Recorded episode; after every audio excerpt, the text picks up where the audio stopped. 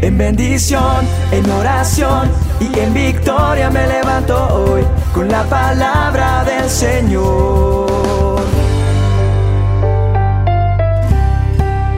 Con William Arana. Me encontré con un verso que fue una canción o es una canción y que se cantó en un tiempo en la iglesia donde yo asistía y hace rato que no la escucho, pero este verso cuando lo leo me transportó inmediatamente a esa época. Y tal vez usted la ha cantado o tal vez no la conozca o tal vez la canta actualmente.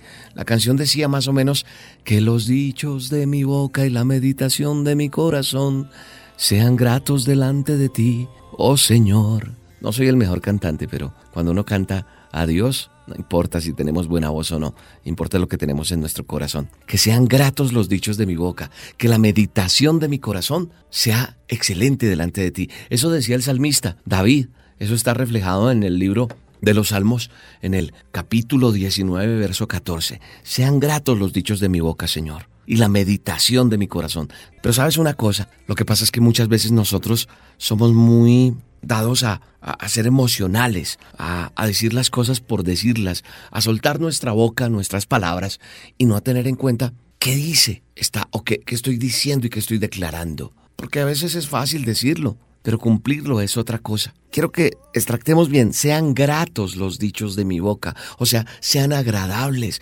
sean buenas mis palabras, Señor. Y que lo que yo piense o sea, la meditación de mi corazón, que lo que esté ahí, lo que esté en mi corazón, sea grato delante de ti, papá. Es lo que nosotros estamos diciendo a través de la palabra de Dios, o lo que quería decir el salmista, pero que nosotros muchas veces también lo declaramos. Y lo que yo me pregunto en este momento, a través de esta dosis diaria, es, ¿están siendo gratos los dichos de mi boca? La meditación, mis pensamientos y lo que guardo en mi corazón está siendo delante de Dios bueno, agradable? ¿A quién trato de complacer? Y mientras me encuentre rodeado de personas que profesen lo que yo profeso, espiritualmente hablando, pues es fácil hacerlo. Pero cuando estoy con un combo de amigos viendo un partido, cuando estoy en la oficina, cuando estoy jugando un partido de fútbol, cuando estoy en otro lugar, ¿a quién complazco? De pronto no decimos lo que pensamos por temor a que no lo aprueben los demás, porque vivimos pendientes de agradar al hombre al que está alrededor nuestro, porque es nuestro jefe,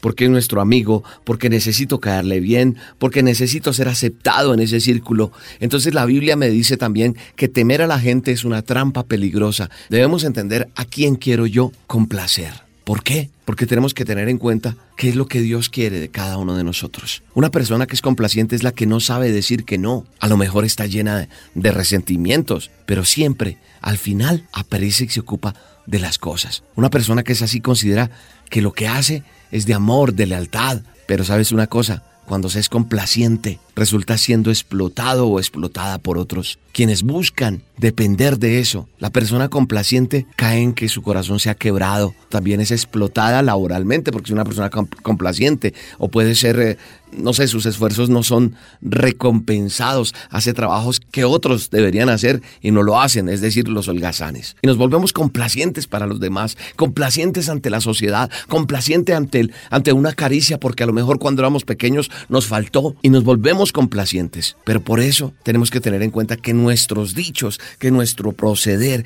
que mi meditación, que mi corazón sean gratos delante de ti. ¿Y a quién quiero yo complacer? ¿Al hombre o a Dios? No se trata de ser uno una persona de pocas palabras con los demás. No, yo creo que tenemos que entender y poner en claro qué es lo que Dios, repito, quiere de nosotros. Que nosotros tengamos carácter, que nosotros tengamos la responsabilidad de relacionarnos con los demás, pero también que tengamos esa responsabilidad de saber a quién pertenecemos y de quién somos que somos hechura suya. Así que nosotros tenemos que disfrutar las relaciones interpersonales. Claro que sí, disfrutarlas en el buen sentido de la palabra. Lo único que nosotros tendríamos que de por sí preocuparnos es que nuestras palabras, que nuestros hechos agraden a Dios. Es decir, que sean aprobados por Él. Ese debería ser una premisa, o esa debería ser la premisa nuestra, que agrademos a Dios con nuestra forma de ser, con todo lo que tenemos, con nuestros actos, con nuestro vivir diario, con las cosas materiales que Él nos entrega, con la oportunidad que nos da de trabajo,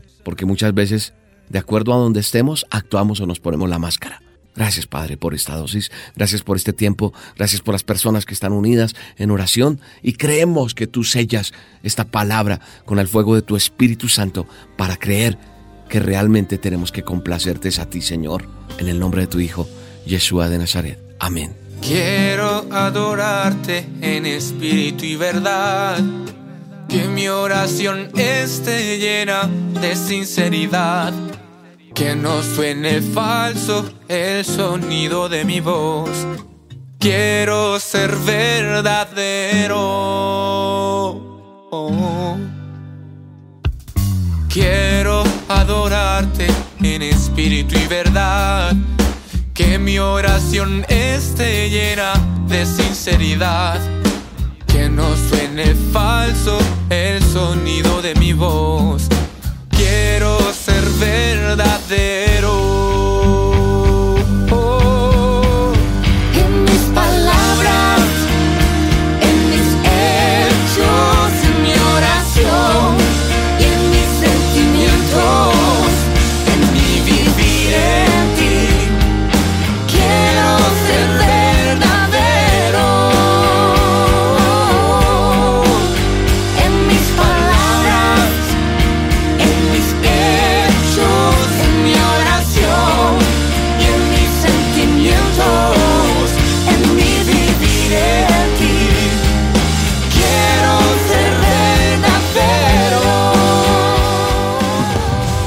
La dosis diaria con William Arana, tu alimento para el alma. Vívela y compártela. Somos Roca Estéreo